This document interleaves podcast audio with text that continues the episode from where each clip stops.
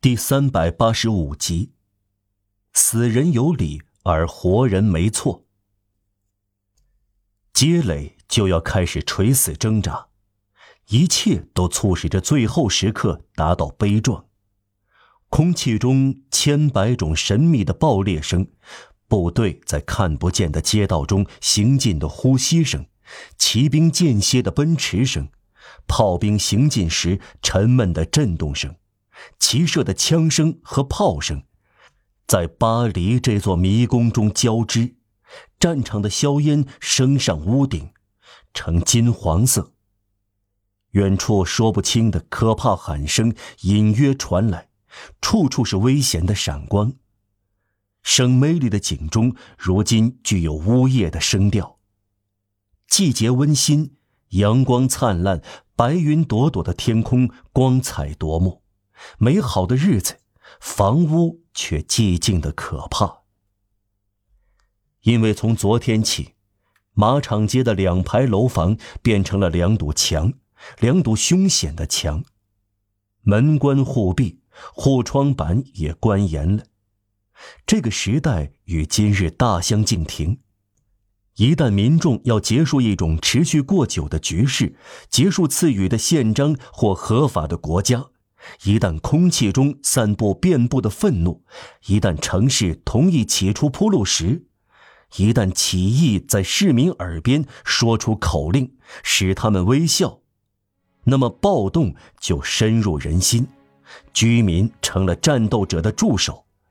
楼房同临时搭起、依附其上的堡垒亲密合作，而当局势没有成熟，起义没有得到坚决的认同，群众不赞成行动，那么战斗者就要完蛋。城市在起义的周围形成荒漠，心灵变得冰凉，避难地封闭起来，街道成了隐蔽地带，有助于军队。夺取街垒，不能出其不意，让老百姓比所希望的前进更快。想强迫老百姓做事的人要倒霉，人民不会任人摆布。那时，人民就会抛弃起义，起义者就变成了鼠疫患者。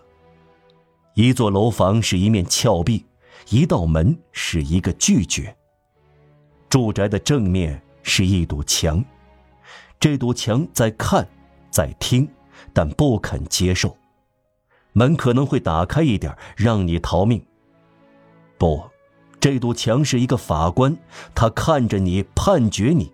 这些关紧的楼房是多么阴暗的东西啊！他们好像死了，其实却活着。里面的生命仿佛暂时终止，却仍然坚持下去。二十四小时以来，没有人从里面出来，但里面一个人也不缺少。在这块岩石内部，人们走来走去，睡觉、起床，全家人聚在一起，在里面吃喝，在里面担惊受怕，多么恐怖啊！出于恐惧，这样可怕的谢绝入内是可以原谅的。恐惧混杂了惊慌失措，情有可原。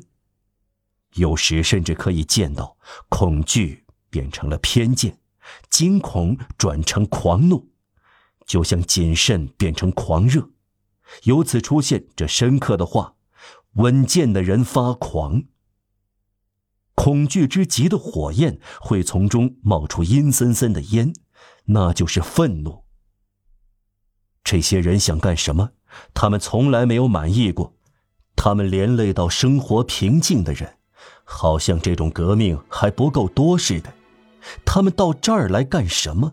让他们自己脱身吧，他们活该倒霉，这是他们的错，他们自作自受，这与我们无关。我们可怜的街道可是弹痕累累了，这是一伙无赖，千万不要开门。楼房呈现出一副坟墓的样子，起义者在这道门前面奄奄一息。他看到霰弹爆炸，军刀出鞘。如果他叫喊，他知道有人听得见，但不会来营救。那里有墙，本来可以保护他；那里有人，本来可以救活他。这些墙壁长着有血有肉的耳朵，这些人却铁石心肠。要指责谁呢？指责不了任何人，又可以指责大家。要指责我们生活的不完美的时代。乌托邦转为起义，从哲学的抗议转为武装抗议，从米涅尔瓦转为帕拉斯，总是要冒风险。急躁冒进变为暴动的乌托邦，知道等待他的是什么？他几乎总是来得太早，于是他忍让，忍气吞声，接受灾难，而不是胜利。他毫无怨言。为否定他的人效劳，甚至还为他们辩解。他的崇高就在于同意一切，他对障碍是不屈服的，而他对忘恩负义，却是温和的。况且，这是忘恩负义吗？